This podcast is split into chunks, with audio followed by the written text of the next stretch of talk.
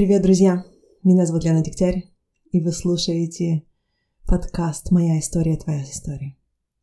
Вернее, это мини-выпуск этого подкаста, который мне хочется назвать «Какой год такой подкаст?».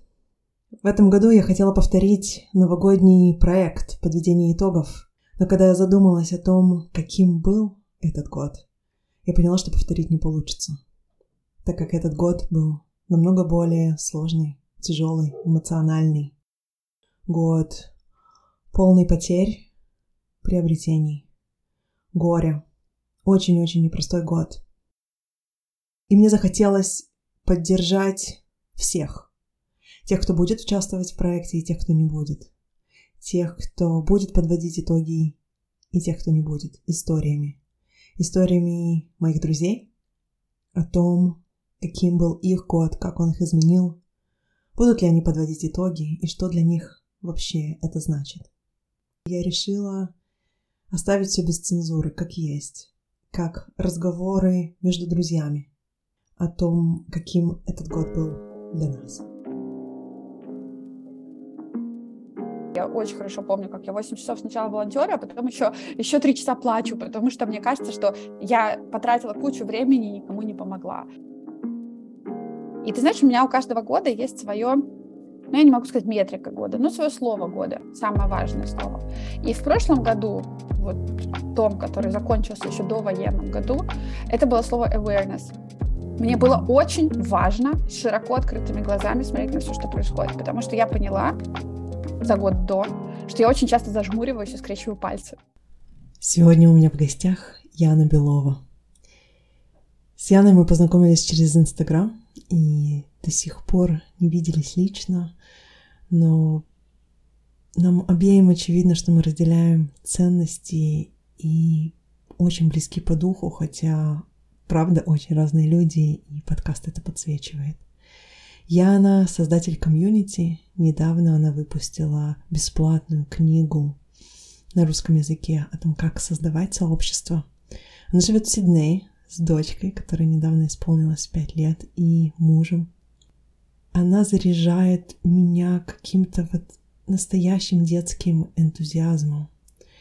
И при этом она сочетает в себе невероятный уровень серьезности и рефлексии и вдохновляет меня не только материнством, о котором мы немного говорим в конце, но и своим профессионализмом. Мы с Яной записывали этот разговор во второй раз, так как первая наша запись утратилась и она была совсем другая, но не менее значимая, чем первая. Прикол этого подкаста, он у меня просто не идет. У меня было две идеальные записи, это ты и Саша Бодрова, и их я потеряла. Я знаю, что перезаписать то, что было, просто невозможно. Будет другое что-то, да? Будет что-то другое, это правда. Какой год, знаешь, другой подкаст. Такой подкаст, будем разговаривать э, еще раз. Давай, давай, давай. Ну тогда мы с тобой начинаем. Все, сейчас афишили. Ты здорова. Афишили начинаем. Да, да. афишили начинаем. Давай. Все, я уже записываю. Привет, Яна. Я просто очень благодарна тебе, что ты согласилась поговорить со мной еще раз. Я не скрываю, что наш первый разговор просто утерян, улетел в космос, он остался между нами. Я это так называю. Он был для меня очень ценный и трогательный. И мы не будем пытаться переговорить то, что мы тогда поговорили, но просто затронем те же темы и посмотрим, что у нас получится сегодня. Давай, это как, как эксперимент, это дико интересно для меня, поэтому давай попробуем. Я тоже не буду опираться на то, о чем мы говорили ранее, мы с тобой просто с нуля поговорим о том же самом.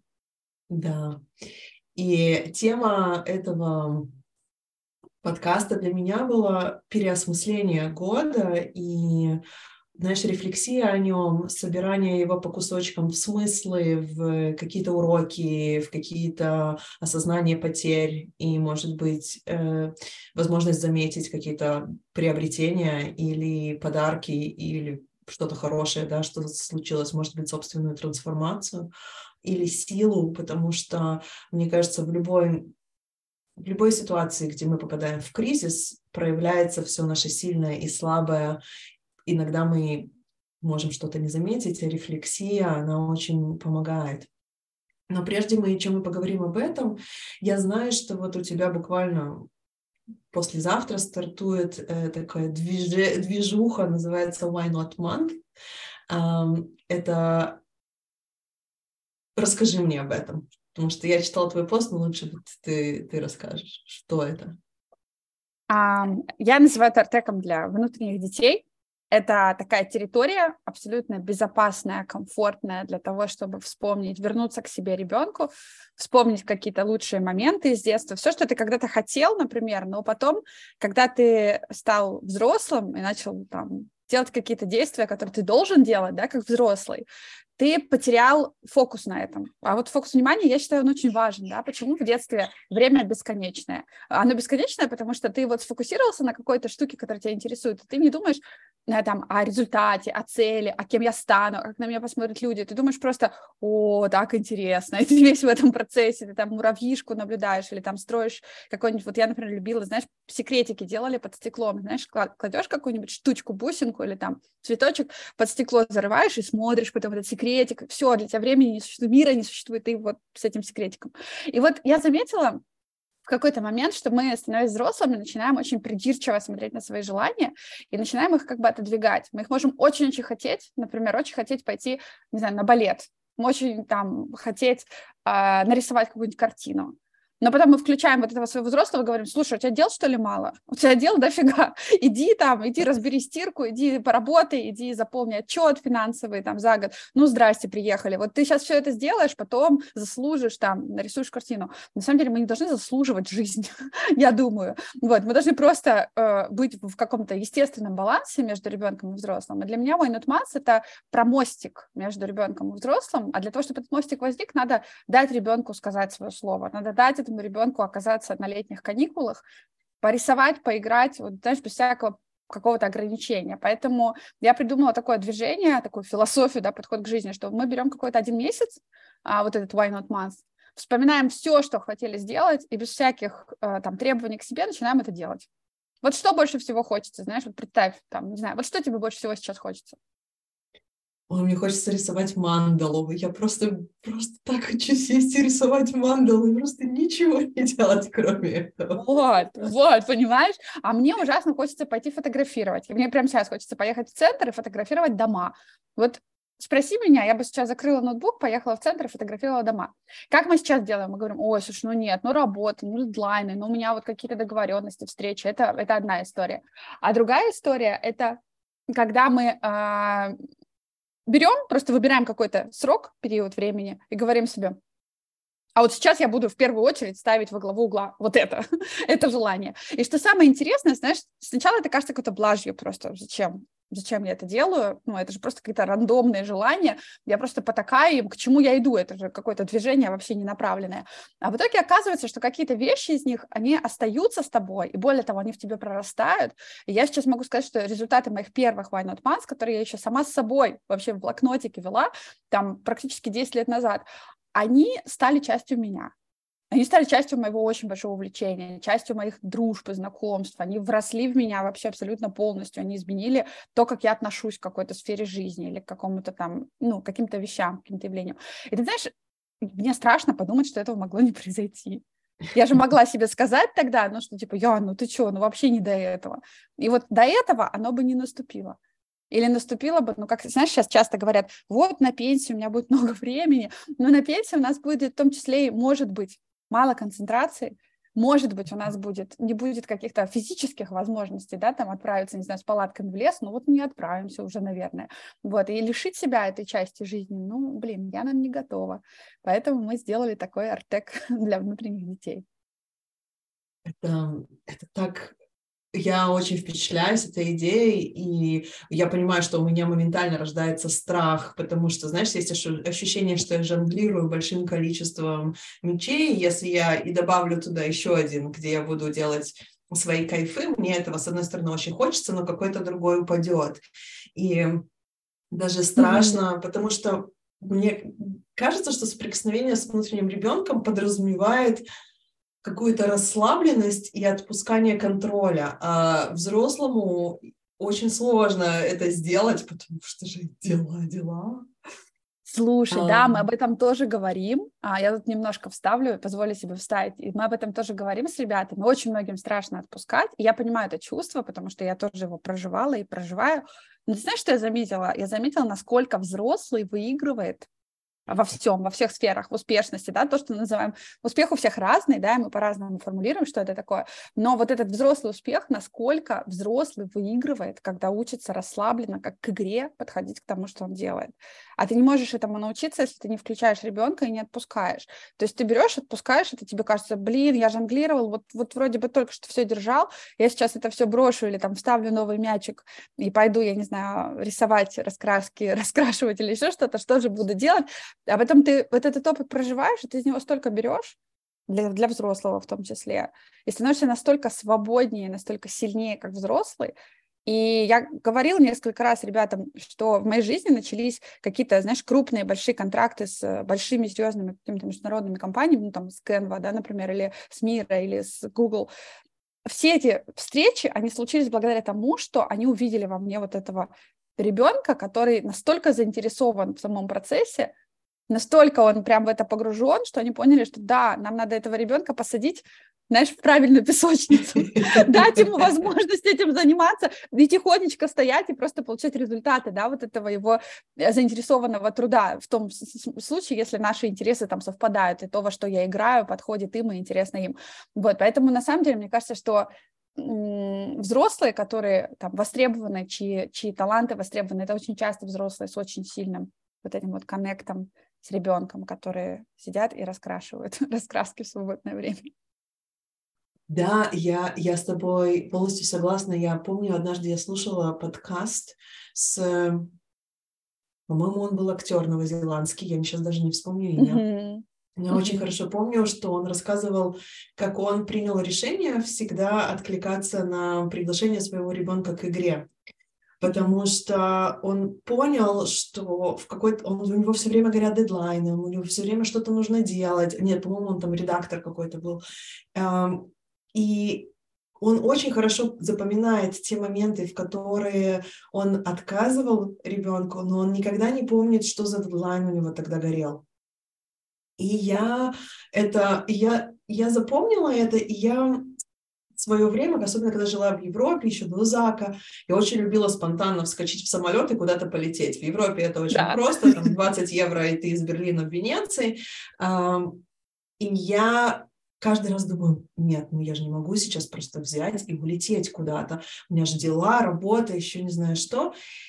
Но я это делала, и, и я поняла в какой-то момент через такую рефлексию на все вот эти вот спонтанности, что я никогда не жалею о поездке, и я никогда не помню, что был за дедлайн, и ни разу мне за это не прилетело условно. Ну, то есть не было ничего, знаешь, безвозвратно утрачено или там пропокаплено настолько, что ты такая, а, чем я думала, когда я это делала. Да. И это стало для меня маяком определенным, что можно вот, вот это так вот поступать, и ничего за это не будет, будет Ничего так много будет. фана. Да, да, да, да. Слушай, ну это еще и про выбор себя на самом деле в, какой-то, в каком-то смысле. Для меня это вообще важная тема, то, которую ты сейчас затронула. С одной стороны, есть ответственность перед другими, ну, ее, она, она есть, да, то есть, э, как бы, мне кажется, а, ты не можешь ее там полностью сказать, там, например, я встала, пошла, там, что-то действительно важное, да, горит, и, и ты не можешь это бросить. Понятно, да, и я представляю, что когда ты улетала, скорее всего, ты ничего важного не могла в этот момент бросить, ты бросала что-то, что казалось важным, да, какие-то дедлайны. Mm-hmm. Вот, а с другой стороны, есть вот эта ответственность выбирать себя, выбирать, э, а, а я-то что запомню о своей жизни, и, наверное, если я постоянно буду ответственным и комфортным человеком для всех, то им будет очень хорошо со мной работать. А мне, а мне как будет, да, а жизнь-то моя, как Майя говорит, это же моя единственная жизнь. Я согласна с ней абсолютно, да, блин, это наша единственная жизнь, да, надо именно так ее проживать. И поэтому я вот ищу этот баланс, потому что я, не знаю, мне кажется, все детство я была очень-очень, наверное, школу и, наверное, университет, я была очень настроенным на других людей человеком, очень внимательный локатор на тему настроения, знаешь, малейшего изменения настроения. То есть ты говоришь с собеседником, ты видишь по его каким-то, знаешь, микрочертам лица, что он чуть-чуть недоволен, и ты готов сделать все, чтобы просто этот человек был счастлив. Это, знаешь, вот это комьюнити, ну, наверное, профдеформация еще до того, как я стала комьюнити-менеджером, ты просто постоянно стараешься для всех держать атмосферу, в которой всем комфортно, все друг с другом взаимодействуют, всем окей, а потом ты понимаешь, что, блин, если ты, я вот всю себя потрачу на это, ну, будет классно, но есть еще одна важная часть. Это то, насколько я успеваю на какой-то самолет, чтобы взять и полететь и оказаться в приключении. Поэтому мне очень откликается то, что ты говоришь. Вот какой-то баланс, наверное, между всем этим разумный есть. Да. А ты всегда делаешь это в декабре? Почему декабрь? Два месяца у нас... Нет, обычно у нас октябрь и апрель. Стандартные mm-hmm. месяцы, когда проходит Wine Month, это апрель и октябрь. Почему? Потому что опытным путем я поняла, что у людей больше всего времени в эти два месяца года. Я не знаю почему. Мы тестировали разные месяцы, и так, и по-другому. И у меня всегда самые большие отклики были октябрь и апрель, но октябрь, видимо, потому что сентябрь прошел, там начался какой-то учебный год, у кого дети там и так далее. Вот, апрель тоже, опять же, наверное, перед летом, но еще не так близко к лету. Ну, в общем, я не знаю, не буду теоретизировать вот эти два месяца. Но в этом году, как ты, ну, наверное, можешь понять, у меня, я ничего не могла провести.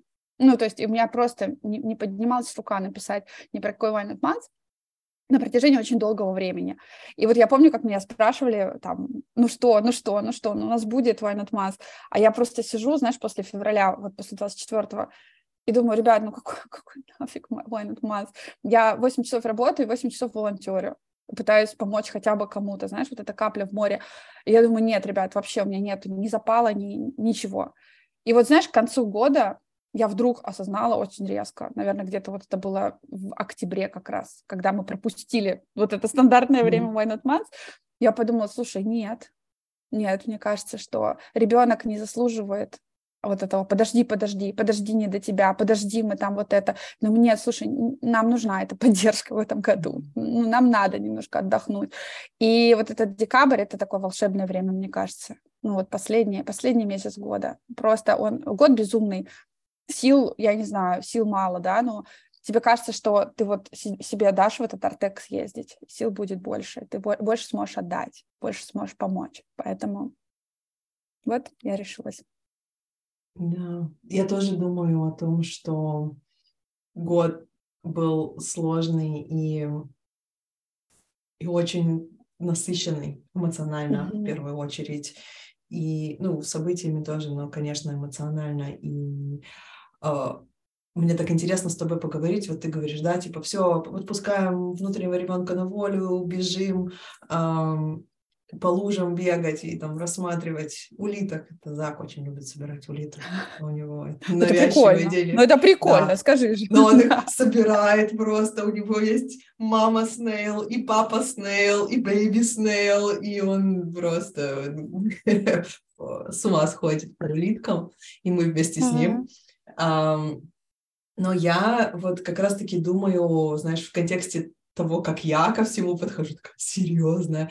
Я думаю, как важно отрефлексировать этот год, отрефлексировать и собрать его в целостную историю, в историю о том, какими мы стали, какими мы были, что с нами случилось, э, какие-то штуки перепрожить, и то, что на английском называется reframe, просто назвать их по-другому, посмотреть на них под новым углом, чтобы у нас получилось, эм,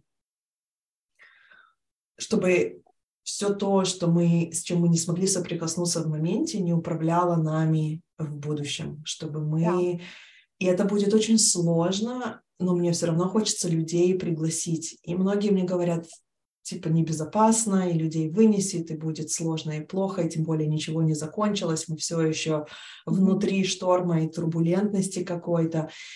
И я думаю, и это правда, я не отрицаю ничего, и все равно я чувствую такую важность э, в том, чтобы попробовать все-таки увидеть, что мы прошли. И mm-hmm. этот Новый год, он, э, это уже условный рубеж, да, он абсолютно, вот как ты говоришь, делаю в апреле и октябре. Нету никакого там, действительно, Новый год ничего не заканчивается, кроме того, что закончился один цикл солнечный. Но это как будто бы такой повод, повод все-таки да. сесть и, и сделать.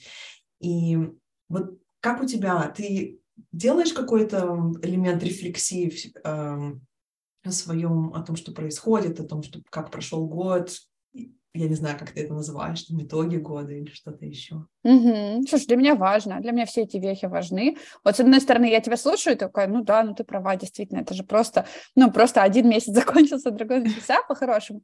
А внутренне, знаешь, у меня вот видимо, ребенок этот поднимает голову и говорит, э, погоди, погоди, это важно, это важно, это елка, это традиции. И вот знаешь, у меня внутренне вот это есть привязанность к тому, чтобы а, чувствовать, как ты проходишь из главы в главу. Мне важно разбивать. То есть я часто сравниваю жизнь с сериалом, да, там есть эпизоды и есть э, сезоны. И вот у тебя есть там сезон, он разбит на сколько-то эпизодов, у каждого сезона есть своя логика, да, логика повествования, и ты и режиссер, и в то же время и ты проживаешь это все как, ну, не знаю, даже актер, нельзя сказать, персонаж, да, внутри этой реальности. И ты знаешь, у меня у каждого года есть свое ну, я не могу сказать метрика года, но свое слово года, самое важное слово. И в прошлом году, вот том, который закончился еще до военном году, это было слово awareness. Мне mm-hmm. было очень важно широко открытыми глазами смотреть на все, что происходит, потому что я поняла за год до, что я очень часто зажмуриваюсь и скрещиваю пальцы. Знаешь, когда ты думаешь, господи, хоть бы получилось. Вот, и у меня очень много этого, и в какой-то момент я сказала, слушай, ну да, тебе везет, ты, в принципе, успешно скрещиваешь пальцы, и чаще всего получается. Но в целом, почему? Ну, то есть, почему нельзя открыть глаза и посмотреть, а что произойдет, если ты их не, не, не зажмуришь? И вот я учила себя, приучала к тому, чтобы видеть все, хорошее и плохое, сложное и простое, все стороны, все грани да, реальности. Ты знаешь, это настолько подготовило меня к этому году. Я не знала, к чему mm-hmm. я готовлюсь, да, я не понимала, к чему я готовлюсь. И дай бог, я бы готовилась к чему-то попроще. Но когда этот год наступил, я была в каком-то смысле готова. И метрика этого года, которую я выбрала до войны тоже, ну вот этого 2022, она называлась consistency постоянное mm-hmm. маленькое усилие, постоянно научиться, да, это делать, потому что во мне ребенка все-таки больше, чем взрослого, ну, к счастью или к сожалению, а ребенок, он про консистенции вообще ничего не слышал никогда. Вот. вот, поэтому мне нужно было немножко себя приучить к миру взрослых в том плане, что да, будут всегда большие компании, которые тебе будут разрешать творить, но тебе нужно немножко себе рамки тоже создавать, немножко задавать этот путь роста, Потому что иначе ты будешь развиваться совершенно ну, рандомно, да, типа здесь интересно, а здесь, ой, неинтересно, ладно, я бросил, не хочу ходить в музыкалку, знаешь. вот, а нужно, нужно немножко, немножко себя а, в этом направлении, ну, как направить. я училась mm-hmm. этой консистенции, я училась тому, чтобы постоянно, регулярно прилагать маленькие усилия, и а, я очень многому училась у Насти, многие, многие, кто подписан на тебя и на меня, точно знают Настю, или бабушка. Вот. И э, я многому училась в этом плане у Насти. Я год занимаюсь английским с ней и буду заниматься еще каждый день обязательно, то есть это просто прям обязательно. И то же самое со спортом, я старалась постоянно это делать. И это очень сильно помогло в волонтерстве. Это очень сильно помогло. И если возвращать, возвращаться к истории с рефлексией, то она происходит как бы каждый день. Я не могу ее отключить и сказать, я на концу года. Ты открываешь тетрадку, вспоминаешь все, что было, и рефлексируешь. Потому что она, она, она иногда, я бы хотела ее отключить, если честно, особенно после некоторых новостей, некоторых там фотографий, я бы хотела, наверное, не, не, не задавать себе никаких вопросов. Но так устроен мозг, да, что мы, если у нас есть какая-то способность, то мы эту способность никуда вот не отключим, да, по желанию. Поэтому я рефлексирую постоянно, и для меня каждый год это скорее повод посмотреть, оглянуться назад и сказать себе, смотри, ты была такой в точке А, да, и стала такой в точке Б. То есть я мерю по себе, не по событиям, не по там, тому, что сделано или не сделано, по себе. А, а какой ты хочешь, чего тебе кажется, тебе не хватает? А в какая, какая ты справилась бы с этим, может быть, лучше? А какая ты могла бы сделать там что-то более интересное. И вот я нахожу в себе эту метрику, да, какой, вот где я хотела бы подрасти. И следующий год он посвящен ей. Я как бы учусь, учу в себе, развиваю какое-то качество, которое, мне кажется, мне очень поможет в жизни. У тебя уже есть идея, что это будет в следующем году? Mm-mm. М-м. У меня есть... Шорт-лист? Шорт-лист. Я пока не знаю, нет, пока не знаю. Мне кажется, слушай, это должно быть я не подвожу вот эту вот метрику, эту не включаю заранее, потому что mm-hmm. мне очень важно, чтобы какой-то набор событий мне на нее указал. Вот я просто смотрю, когда они происходят. Знаешь, как уроки такие от жизни. Ты раз наступил на грабли, два наступил, три наступил. И на четвертый раз ты говоришь, вот она, моя метрика следующего года. Черт побери. И вот я сейчас жду, на какие грабли я наступлю. У меня есть версии, ну, потому что есть определенный уже опыт грабель за э, этот год. Но пока не знаю, какая из них победит. Какие грабли больнее ударили по лбу. Ты помнишь, какой ты была? Вот ну, в прошлом году и какой ты стала? То есть есть ли у тебя уже какое-то ощущение, что изменилось, какой переход с тобой случился в этом году? Да, да, однозначно, да, я очень помню эм, пост, пер... мой последний пост до войны, я очень его хорошо помню в Инстаграме, я выложила пост, мы ездили э, на ферму, а, где растят собак, лабрадудлей. Мы поехали на лабрадудлевую ферму в горах, очень красиво, туман, птицы, собаки эти носятся, знаешь, щенки там. Такая абсолютно безмятежность. Безмятежность главное слово было. И я лежала под крышей, когда а, наступила ночь, там двухэтажный такой маленький домик, совсем крошечный, и на втором этаже только кровать. И мы лежали на этой кровати, Майка заснула, Макс заснула, я лежала и писала, что вот я чувствую вот эту полноту, безмятежность, эту природу, эти звезды, которые так близко, и столько предвкушения этого Нового года, и столько счастья в этом всего. И ты знаешь, потом наступает война через ну, не знаю, там, через, через неделю. И вот я запомнила это чувство. Безмятежность была, а теперь безмятежности нет. И ты понимаешь, что, может быть, она в каком-то виде когда-то вернется, но это будет уже другая безмятежность. Это будет безмятежность человека, который увидел, как бывает, ну, по-настоящему плохо. Он увидел не просто вдалеке, да, услышал об этом, кто-то ему рассказал, или он в учебнике истории прочитал, а он увидел это в реальных жизнях реальных людей, и, и все, да, этой безмятежности в, то, в том виде уже не будет. И в этом плане это, наверное, мое главное изменение. Да, конечно, я стала более ответственной, конечно, я стала более последовательной, конечно, я стала больше помогать людям, больше думать о том, что я могу сделать, больше брать на себя вот эту, знаешь, какую-то а, базовую ответственность, да, я поняла, что я смогу, могу больше на себя опираться, что на самом деле во мне не так уж мало взрослого, и этот взрослый всегда может взять на ручки ребенка, и не только своего, да, но и себя самого, и на самом деле силы во мне гораздо больше, чем я думала, но это все тот опыт, который но лучше бы нам никому не иметь, наверное. Да.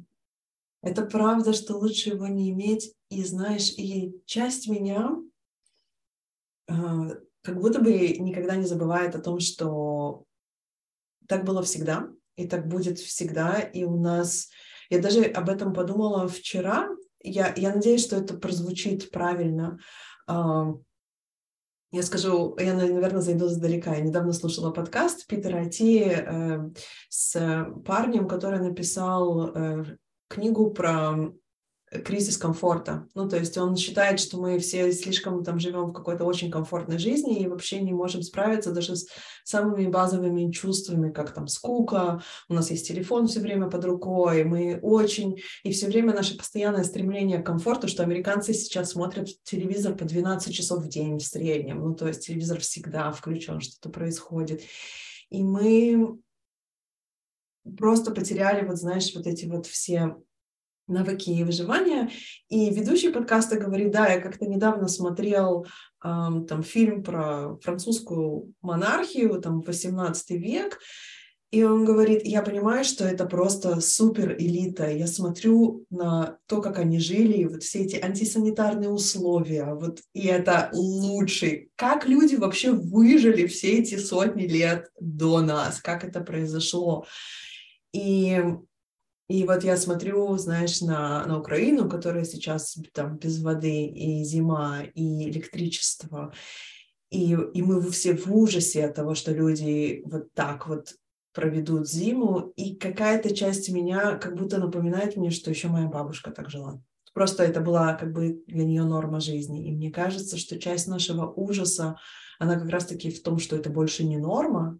И вторая часть нашего ужаса — это потому что это было разрушено, то есть это было и было разрушено, и как бы это случилось с людьми э, не, не по их воле, то есть они жертвы внешнего воздействия, и, и часть меня мы умеем так жить, мы умеем, потому что поколение и поколение до нас на самом деле так и жили, пока они не привели нас к электричеству, к воде и ко всему тому, что у нас сегодня есть. Да, Да, ну тут, слушай, тут ужас, э, еще надо смотреть, э, с чем он внутри связан, то есть надо распутывать этот клубок, потому что ужасов там, там много, и вот ты правильно mm-hmm. говоришь, ты назвала несколько, да, и они очень справедливые, о них мало говорят, спасибо тебе, что ты это проговорила, потому что на самом деле об этом, правда, мало говорят, но, наверное, мой самый главный ужас у каждого, знаешь, внутри вот сильнее всего отозвалось что-то вот одно, да, и э, мой самый главный ужас о том, что это возможно, о том, что в принципе это возможно, что в этом мире конкретно в том, в котором мы сейчас живем, возможно, что какой-то человек захочет совершить огромное преступление против целой, целого народа, и это будет возможно. И никто не остановит его, никто его не схватит за руку, понимаешь? Для меня вот это это огромный страх, который я пытаюсь вот как бы перемолоть в себе, потому что внутренне до всего этого времени я была очарована нами как человечеством гораздо большей степени, чем сейчас. Мне казалось, ну есть же Илон Маск, ну был же Стив Джобс, ну есть же такие классные люди, которые все могут, есть э, совершенно гениальные ученые, есть гениальные творцы, наш мир стремится к таким возможностям. И мне казалось, что наши главные проблемы — это там климат, питание, глобальное потепление, здоровье, увлечение и, и улучшение качества жизни. То есть вот, мне казалось, с раком мы боремся, да, вот самая большая проблема. Все мои, а, э, все мои мысли были связаны с тем, что а как помочь а, сократить количество детей в детдомах, да, например. То есть вот эти проблемы. А сейчас они уже кажутся мирными, понимаешь? На фоне той проблемы, которую мы увидели. Мы увидели, что есть вот такая глобальная проблема, которая может откинуть нас в средневековье за каких-то там пару месяцев хоп, и назад. При этом я не питаю иллюзий, я понимаю, что и до этого были войны, ну, то есть и они и параллельно и шли даже, то есть я жила своими иллюзиями, это, это правда. Но одно дело, когда ты знаешь о войне, но ты не читаешь, не можешь прочитать на чужом языке то, что происходит, ты не понимаешь, это не твоя история, и поэтому тебе очень сложно это вот в глубине представить. А другое дело, это когда ты читаешь, и ты прекрасно понимаешь, что происходит. И семьи, которым я помогала, ты знаешь, мой самый большой ужас был связан с осознанием, что некоторые из них так похожи на моих друзей, на мою семью. Очень сильно. Это абсолютно те же ребята. И я понимаю, что рандомно мог кто угодно оказаться в этой ситуации. И сам факт возможности, что в этой ситуации можно оказаться. Вот, например, сравни там, я вот сейчас собаку ищу нам домой, да, и я сравниваю жизнь животных в Австралии и в России там, например, или там где-то еще в разных странах. И я смотрю, какие требования, да, какие, какой уровень, какой уровень качества жизни. И то же самое, наверное, как бы грубо это не прозвучало с людьми, да, мы тоже себе какой-то вот уровень качества жизни, мы не хотим ниже его, и это нормально. Ну, то есть у нас, э, знаешь, как говорят, самый, твоя компания оценивается по тому, какой, э, насколько силен самый слабый человек в твоей компании. Вот то же самое, да, наше человечество оценивается по тому, насколько справедливо отнеслись к самому, а, может быть, vulnerable или самому находящемуся в самых сложных условиях человеку в этом человечестве. И до тех пор, пока у нас возможно, чтобы человек пришел, убил другого, ему за это ничего не было, мы как человечество там. Да, я с этим согласна. И ты знаешь, я параллельно думала о том, что, возможно, я как человек, который вырос в Израиле, который там пару раз проходил там, где взрывались автобусы, или работал в местах, где или там родственники попадали в, в теракты, все время есть какая-то военная движуха, то есть для меня абсолютно нормально, что там по улицам ходят солдаты с автоматами или что там на входе в супермаркет проверяют сумку. Я помню, как я когда приехала в Германию, я все искала, кому сумку показать на входе, знаешь, просто в мол, потому что ты настолько привыкаешь, что кто-то заглядывает тебе в сумку.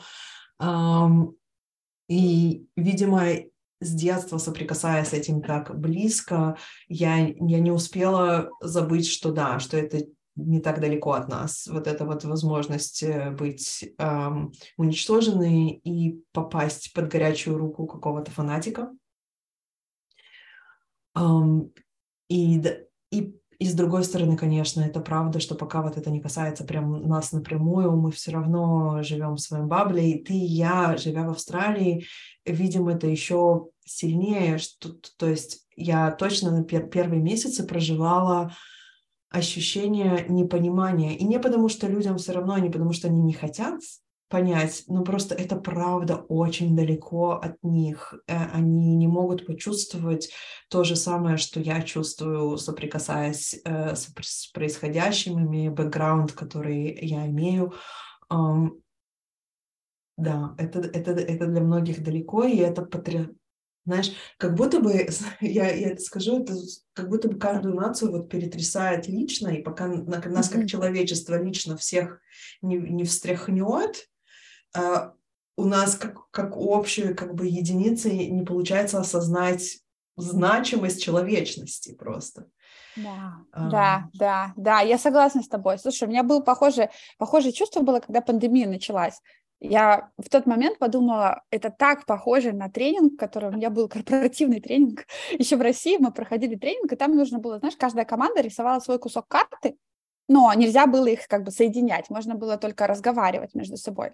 А потом мы должны были их принести, и вот если карта совпала, то вы молодцы, вы хорошо коммуницировали между собой. Если там у кого-то здесь речка, а тут дорога, и они не, не совпали, значит, плохо коммуницировали. И вот я про пандемию почувствовала примерно то же самое. Это тренинг, для всей планеты такой, э, сумеете вы договориться и изобрести решение, которое будет работать. Мир слишком глобальный, ты не посадишь каждого в своей стране сидеть, поэтому либо вы договоритесь, как это будет работать на ну, между странами, либо вы не договоритесь, тогда, ну, соответственно, э, будет все сильно сложнее. И вот мы тренировали вот этот вот навык во время пандемии. А сейчас то, что ты сказала вот по поводу войны, да, и любых бед, которые происходят на планете, это же тоже такой же тренинг.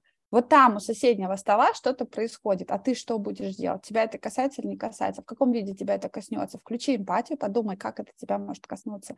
И у меня совершенно нету знаешь, когда я вижу этих счастливых азиатов в Баленсиаго, которые мимо меня проходят, у нас район, в котором очень много э, ребят из Азии, таких достаточно, ну, как сказать, таких молодых, веселых, успешных, и ты смотришь на них, они проходят в своих рваных джинсах в Баленсиаго, в каких-то там, с какими-то сумками яркими, ты на них смотришь, ты не можешь к ним испытывать какого-то, типа, вам что, все равно?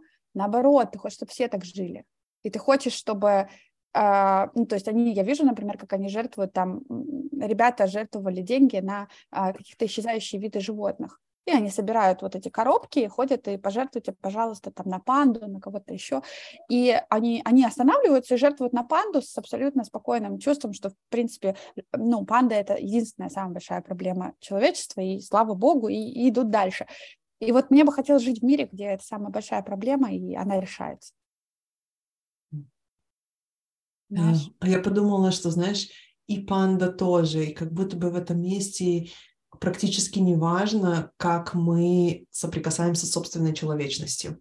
И мне кажется, что вот этот год, он как раз-таки был очень сильно об этом, о том, чтобы соприкоснуться с тем, какой я человек, и со своей человечностью, потому что я могу сказать, что вот, ну, глядя на тебя, я вижу, сколько ты волонтеришь, сколько ты сделала за этот год, ты выпустила книгу про сообщество, просто на пике огня по всем фронтам, да, и ну, я имею в виду у тебя в карьере и в личной жизни, и вообще во всем, и ты успела еще собрать вокруг этого сообщества и людей, которых ты постоянно упоминаешь, которым можно помочь. Я нашла себя в каком-то тотальном ступоре, какой-то фриз, который длился много месяцев, и у меня перманентно было ощущение, я очень, мне очень нужно помочь себе. И я в первый раз в жизни, наверное, не испытала за это даже стыда. То есть я думаю, что я бы, как бы какая-то часть меня такая пыталась поднять голову и сказать, да блин, у тебя все в порядке, ты дурью маешься, ну ты типа отдавай свое последнее кому-то, предложи вот это и вот это. И я видела, сколько людей вокруг меня столько много всего делали, и я не могла найти в себе ни капельки сил ничего делать. И я разрешила себе, и это было вот мое соприкосновение с собственной человечностью, потому что самое первое, что я поняла, как только война началась, это то, что насилие начинается с нас самих когда мы начинаем насиловать самих себя, то, как мы относимся к себе, начинает вытекать и перетекать во все наши отношения с другими. И чем больше у нас внутри критика, злости, какого-то violence, вот именно такого насильственного отношения к себе, тем больше мы будем это вовне. И вот я прям начала себя, и, может быть, это не лучшее время, да, может быть, в это время нужно забыть о себе и кидать все ресурсы на помощь другим, потому что им сложнее. И я находила в себе силы то тут, то там отправить денег, то в эту благотворительность, то в другую, и это все, на что у меня был ресурс, и я почти ежедневно, особенно в начале, в первые полгода точно, находила себя в состоянии, где мне нужно просто себя простить за то, что это все, что я могу. Я понимаю. Я, да. Да, я тебя понимаю, потому что, видишь, ты сейчас сказала очень важную вещь. На самом деле люди, которые кричат на детей, бьют детей, это люди, которые не бережны к своему внутреннему ребенку в первую очередь. Люди, которые способны на жестокость, не способны в первую очередь на жестокость к себе. Им кажется, что ну ничего, я же выжил, можно и с другим также, да, ну, появляется вот это «можно», а для меня mm. вот это «можно», «нельзя» — это очень важно, да, где у нас вот этот внутренний моральный компас. И то, что ты говоришь, это же очень важно, да, включить вот эту бережность к себе, потому что тогда будет хватать на, на, на бережность к миру, тогда будет хватать на бережность к родным, к семье, и так далее. То есть, ну, реально на себя, да, сначала, как, какая бы не затертая была эта фраза, но реально маску сначала на себя, а потом на ребенка. И ты знаешь, вот то, что ты сказала, что вот это было оцепенение, да, как реакция первая на, на войну. Это же есть наши разные, это вариативность реакции на травму. То, что мы увидели, это вариативность реакции на травму. Вспомни, то есть ты включила заботу о себе. Это был твой, вот твоя реакция, да, я чувствую, мне плохо, мне нужно себя поддержать, потому что иначе лучше никому не станет. И, ну, из вот этого чувства а, альтруизма из-под палки, а, ну, будет только хуже. А есть люди, которые, например, вот вспомни, была вот эта волна в социальных сетях, когда люди писали, да как вы смеете публиковать свой бутерброд с утра ну, да, ну, это агрессия, это тоже реакция на травму. Не потому, что они злые или плохие, а им хотелось кого-то обвинить, им хотелось найти хороших и плохих, и они не могли в этой ситуации ориентироваться, и надо было хотя бы кому-то сказать, что да как ты смеешь, да, ну вот хотя бы ему скажу, да, вот. А, а были те, которые старались сделать до последнего вид, что ничего не происходит. И это тоже реакция на травму, тоже ее нельзя судить, потому что мы все ну, как индивидуально реагируем на травму. Моя реакция на травму – это тоже реакция человека, который, ну, вот с этой абсолютной комьюнити профдеформации, который ему хочется тут же вовне, как-то себя проявить, куда-то вовне отдать. И вот знаешь, самая частая история про любых людей, которые работают в коммуникациях, самая частая вот их, их такое слабое место, это, знаешь, вот этот треугольник жертва, тиран, спасатель. О, вот эти ребята-спасатели, они сразу в, бело, сразу в белом пальто. И вот это белое пальто, оно многим служит укором, а на самом деле это белое пальто, под которым мы прячем наш страх, наше ощущение, что от нас ничего не зависит, наше желание лечь и плакать целыми днями. И мы в этот момент момент включаем себе, то есть хочется лечь и плакать, и ты говоришь, нет, нет, нет, от меня зависит, я сейчас всех спасу. И ты кидаешься спасать, и вот это чувство, оно тебя выжигает вообще изнутри. Я очень хорошо помню, как я 8 часов сначала волонтера, а потом еще, еще 3 часа плачу, потому что мне кажется, что я потратила кучу времени и никому не помогла. И потом ты снова просыпаешься, и ты понимаешь, что вообще тебе бы надо сесть, успокоиться, что-то там поделать еще, подумать о своей жизни, а ты начинаешь волонтерить на автомате, потому что тебе страшно остановиться, тебе кажется, что я не понимаю, что делать, мне страшно, и поэтому я сделаю то, что мне кажется самым правильным. Вот, вот такое, знаешь, такая, такое мышление. Поэтому я тут не сказала бы, что кто-то из нас был более прав или менее прав. Мы все а, с каким-то ужасом проживали свои травмы так, как умели. Вот и все, абсолютно все. Я думаю, знаешь, я, я уверена, что кто-то не более прав или менее прав, но кто-то из нас поступил более социально приемлемо, а кто-то менее социально приемлемо, и это будет, и это будет правда. Кто-то получил комментарий под бутербродом, а кто-то нет. Да, кто-то, знаешь, кто-то волонтерил, а кто-то сидел в своем оцепенении и понимал, что ему нечего, знаешь, типа предъявить миру, я же по своей сути тоже спасатель, и это то, что меня бесспорно привело в профессию. И я в этот кризис первый раз поняла, как спасатель во мне не включился.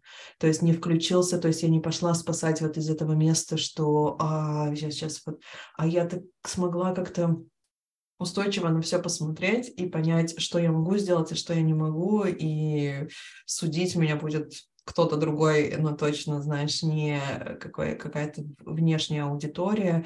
Я внутренне в этот период разрешила всем, ну, так как я все-таки, знаешь, публичный человек, или там человек, который ведет соцсети, я просто внутренне всем разрешила там отписаться, уйти, э, отвернуться, стать неинтересной.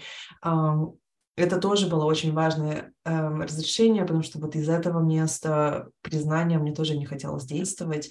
Э, и это очень сложно, потому что ну, никто из нас не становится публичным человеком а, просто потому, что вот это с нами случается. У нас есть какие-то потребности внутренние, какие-то ну, свои там травмы, которые мы хотим залечить. Это все идет всегда из э, какого-то, знаешь, места боли, которое нам хочется немножко там... Um, сделать потише. И, и я просто стояла двумя ногами в землю и старалась вот, вот этот awareness, который ты прокачивала весь прошлый год, вот я старалась оставаться в нем и как будто бы держать в фокусе все. То есть э, mm-hmm. то, что я в этот год поняла для себя, это то, что я нахожусь в тотальном понимании э, человеческой сути. То есть я понимаю, почему знаешь, люди делают вот эти вот все зверства, которые они делают, потому что вот это можно и нельзя, о котором ты говорила, и о том, какие опыты они пережили, из какого культурного бэкграунда они идут, они как будто бы даже не могут по-другому, у них не хватает никаких эм, знаний, эм, awareness того же самого, быть другими они не видят, я как будто бы смогла вот в себя вместить все хорошее и плохое, что есть в этом мире и человечестве, и удержать это в себе без осуждения. Это была такая очень интересная внутренняя работа, которая как будто бы увеличила мой контейнер. И поэтому вот когда ты говоришь, да, кто-то осуждал за бутерброд и вот это все, я просто принимала боль всех этих людей, вот сколько у меня контейнера хватало, и в какой-то момент ты просто его выключаешь и говоришь, извините, ну вот здесь это не то место, где вы можете продолжать сливать свои какие-то эмоции. Я, ну, может быть, есть еще где-то, где вы можете попробовать да. снять напряжение свое. Да, слушай, ну ты говоришь, что ты у тебя не включился спасатель, а из того, что ты говоришь, я наоборот слышу, что он включился, он включился очень сфокусированно. Он сказал, Лен, давай я тебе помогу. У тебя будет ресурс это все контейнировать, услышать, понять и дальше помогать. Поэтому мне кажется, что тут спасатель это же не всегда тот, кто друг, других спасает. Он иногда спасает себя, иногда спасает нашу способность мыслить, расти и делать потом что-то из своего будущего состояния. Поэтому мне кажется, что ну, это, короче, это правильный рефлекс, то, что мы все попытались как-то это пережить, и вот в нашем случае мы с тобой включили спасателей. Вот. Ну, просто да, это разная аудитория, и ты вот правильно выбрала очень хорошую формулировку, более, более социально приемлемый, да, сценарий, менее социально приемлемый. И ты правильно потом продолжила вот эту историю про Инстаграм, про то, что там, да, мы хотим каких-то там лайков, одобрений и так далее. Опять же, для меня, как э, не только как для представителя своей профессии, но и просто как для личности, мне было важно выбрать социально приемлемый сценарий. Ну, то есть это было прям осознанно, когда ты понимаешь, да, я хочу, чтобы меня поняли.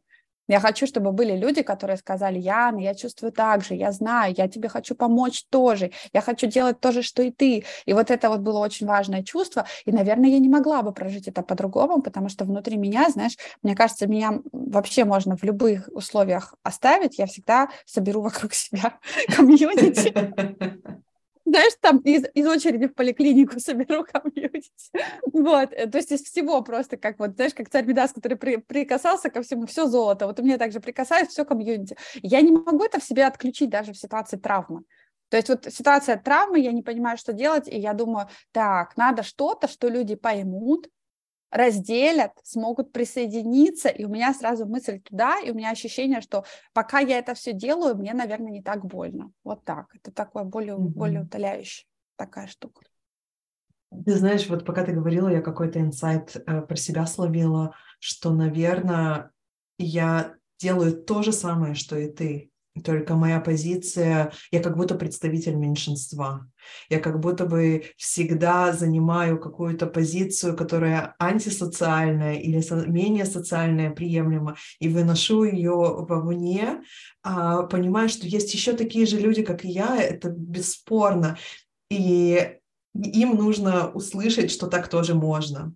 То есть Точно. я вдруг поняла, что я это делала и со своим материнством, и я это делала и со своими отношениями, и постоянно я выносила вовне то, что социально неприемлемо, и эм, я не занимаю эту позицию из, эм, знаешь, какого-то анархизма или антисистемы, а просто я такая вот у меня так, вдох-выдох, пойду вынесу это. И оказывается, что есть достаточно людей, которым нужно просто разрешение быть такое, такими тоже. Точно, точно, мы с тобой как и не янь, я за янь. В общем, да, да, точно, потому что, видишь, как бы, мне кажется, адвокат, он должен быть и у одна, и у социально приемлемой линии да, поведения, вот, вот вам там ролевая модель, можно так, да, можно идти волонтерить, можно идти помогать, но и у другой линии тоже должен быть адвокат, который говорит, с тобой все нормально, если ты проживаешь это по-другому. И я часто ловлю себя, знаешь, и ловила раньше себя на ощущение, что когда я делаю то, что мне кажется правильным, и призываю людей к тому, что абсолютно, ну, казалось бы, там, в среднем одобряемо, да, людьми, я все равно внутри себя чувствую вот это ощущение а, людей, которые по каким-то причинам не могут или не хотят сделать так, и вот это ощущение, типа, а я что, а я, я что, плохой? Ну почему? И вот, знаешь, они стоят как бы, и, и так было даже вот, например, в школе мы когда что-то делали, я что-то предлагала, я чувствовала, что за мной идут такие же, как я, и они говорят, да, это классно, давайте. И стоит такая группа ребят, которые, в принципе, им хочется, но они, не откликаются конкретно это. И вот мне кажется, настолько важно быть адвокатом вот этих вот ребят, которым тоже хочется, но они по-другому, они живут по-другому, у них другой тип личности, они хотят так, и, может быть, они не получат там, а, им не похлопают учителя и педсовет на, на, на школьном концерте, но их линия абсолютно прекрасна. Да, я вдруг присвоила себе это. У меня прям такой мощный инсайт на эту тему случился, потому что я поняла, что бессознательно это как раз-таки то, что я постоянно делаю. Um, такой, знаешь, маячок для всех социально неприемлемых. Слушай, мне так нравится у тебя этот вайб, это то, чему я у тебя учусь, потому что э, я когда смотрю твой Инстаграм, я поняла, что это мне помогает посмотреть на какие-то стороны, которые, знаешь, мы называем там тенью, да, и мы их как бы не транслируем. И как любой там как бы человек, который действует в поле социально приемлемого, как я, да, вот, то есть мне кажется, что ну вот же, вот, вот все хорошее, вот, есть некая тень, которую ты там знаешь сам собой, тебе достаточно этой awareness. И потом я подумала, как важно ее показывать, как важно быть уязвимым, как важно быть неидеальным, как важно показывать, как ты вообще живешь. И на самом деле в этом это не, это не то, что кухня, да, которую ты там никому не показываешь, живешь, не знаешь ее, а может быть, ее важно показать. Может быть, в этом тоже есть очень много смысла и правды. Мне кажется, что это мой путь принятия себя на самом деле, через вот это вот эм, выведение всего это в, во внешнее, mm-hmm. я могу это присвоить, но у этого есть еще одна интересная история. Это я очень боюсь критики.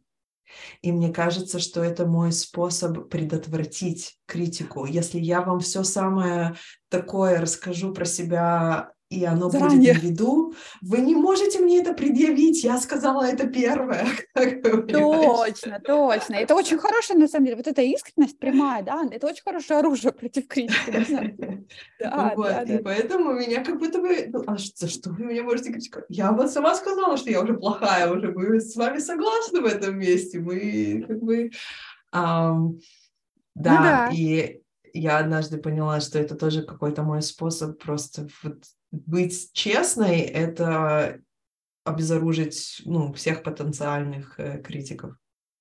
И на самом деле, ну, это же тоже, опять же, с социальной точки зрения, это же очень хороший шаг, да, потому что ты действительно показываешь, что ты сама в курсе того, что есть сильные и слабые стороны. Ну, там, зачем мы это еще будем обсуждать, если я и так прекрасно в курсе? Да, я согласна. Да. И вот это то, на самом деле, что мне кажется, очень сильно привлекает в тебе людей. Ну, то есть я, я реально смотрю все твои сторисы, читаю все твои посты, даже если я там занята, и у меня там, я куда-то бегу, я все равно всегда смотрю и читаю. Мне интересно, потому что для меня это про жизнь, для меня это про то, как на самом деле человек, я знаю, что вот эта внутренняя работа, она в ком-то видна, а в ком-то не видна. Это не значит, что в ком-то ее нет. Но просто некоторые люди пропускают это, она не кажется, э, как бы не кажется э, продуктом, который должен попадать в публичное поле. Mm-hmm. А на самом деле, интересно, да, мы фильтруем, что показать. Мы же решаем, Конечно. да, как авторы-составители, мы решаем, что показать.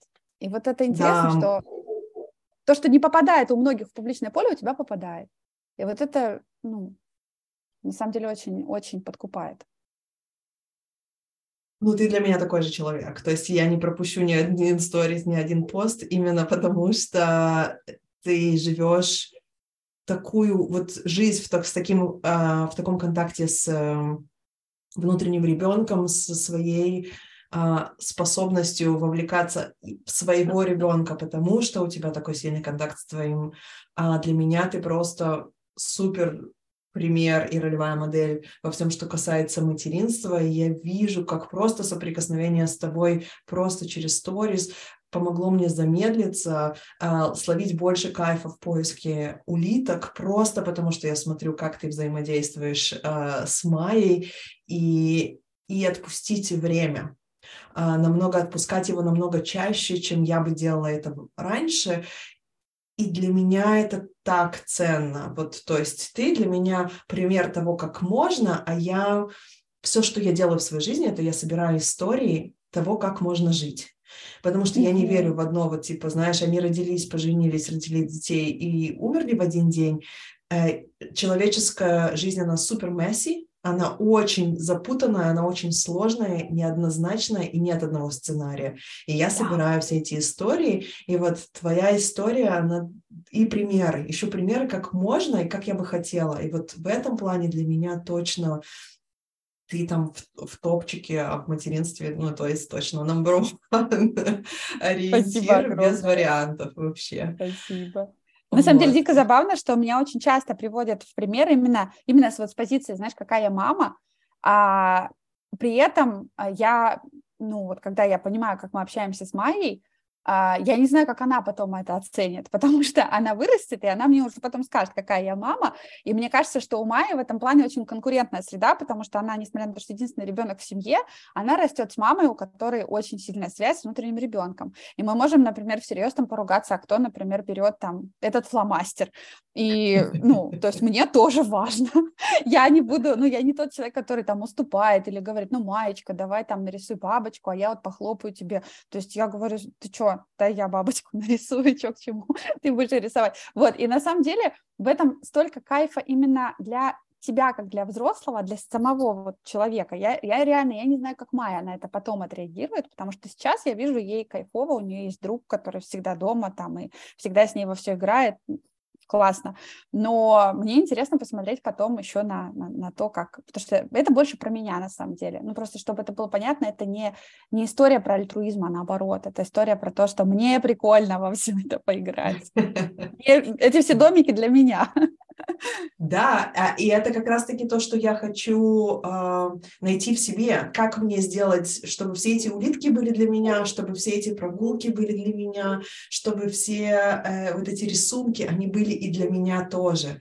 Потому что когда вот ты начинаешь служить, э, это настолько высасывает, просто достает воздух из всего взаимодействия. А мне хочется это взаимодействие наполнить воздухом, и для этого я должна, должна найти. То есть для меня это не так естественно, как для тебя, и это то, что я беру, что это возможно сделать так, чтобы ему не было вот кайфово, и как мне найти в себе вот этот playfulness um, и достать его. Яна. Это знаешь как? Это знаешь про, э, когда говорят, нашим детям всегда будет о чем поговорить с психотерапевтом. И я, да, я когда об этом думала, я подумала, что, ну, наверняка у Майи будут претензии, что там мама мне там не уступала, мама со мной вела себя на равных и так далее. А потом я подумала, что, слушай, ну, наверное, выбирая из вариантов вот служения, да, моя мама а, посвятила мне всю жизнь и играла со мной, потому что там она хотела быть хорошей мамой, и вариантом, что она у меня отбирала игрушки, чтобы сама поиграть, я, наверное, за второй, потому что я понимаю, моя собственная мама, ну, она растила меня именно так, то есть она, это был человек, который мог, например, забрать а, единственную конфету с орехом из коробки. Ну, то есть, типа, знаешь, там куча, куча, куча конфет разных, и моя мама такая, о, о, погоди, погоди, я вот это беру. Я говорю, о, подожди, а почему она тебе, мама? Ну, потому что она с орехом, я люблю с орехом, и съедала ее. Я говорила, подожди, а я...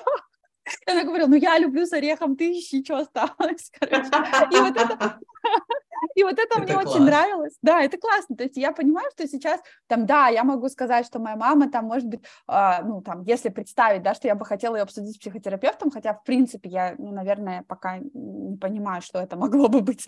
Но, допустим, я могу сказать, что там мне казалось, что она слишком рано со мной общалась на равных, да, что это тоже заставляло меня чувствовать себя более ответственно, да, раньше повзрослеть, да, потому что я чувствовала, что нужно как-то отвечать сообразно, да, и там ее шуткам и там ее каким-то действиям, но у меня никогда не будет ощущения, что типа вот там не знаю, что, что она не получала удовольствия сама в, в этом процессе. Mm-hmm. Однозначно, да.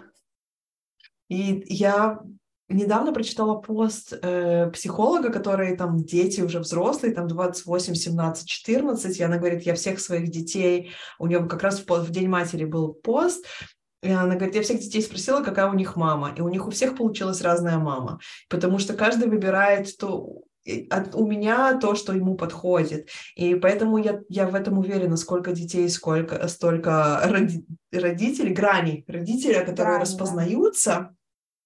И поэтому пытаться кем-то там быть, это заранее проигр... проигрышная история, потому что они все равно возьмут то, что возьмут, и, и я это вижу и по себе с сестрой, насколько мы при, при одинаковых родителях абсолютно разные э, выросли, и насколько у нас разные отношения с каждым из них, просто потому mm-hmm. что разные характеры, разные взаимодействия, и все это простраивается по-разному. Ты знаешь, в прошлый раз мы начали вот с материнства, и такие, и потом переключились на вот год, и все как было, а в этот раз у нас получился совсем другой разговор, но мы все равно закончили на вот этом материнстве, ролевых моделях и внутреннем ребенке. Это меня очень радует. Я тебе благодарна, что ты нашла еще один час для общения. Я очень жду нашей личной встречи. Я надеюсь, что это случится скоро. Да, я надеюсь. Спасибо тебе большое. Спасибо тебе, Лена. Спасибо. Мне кажется, очень классно, что у нас был с тобой этот эксперимент. Эти два часа совершенно разные, вообще абсолютно, абсолютно. разные. Да, поэтому спасибо тебе за два часа удовольствия разговоров обо всем. Спасибо. Это очень круто было. Да, вообще здорово.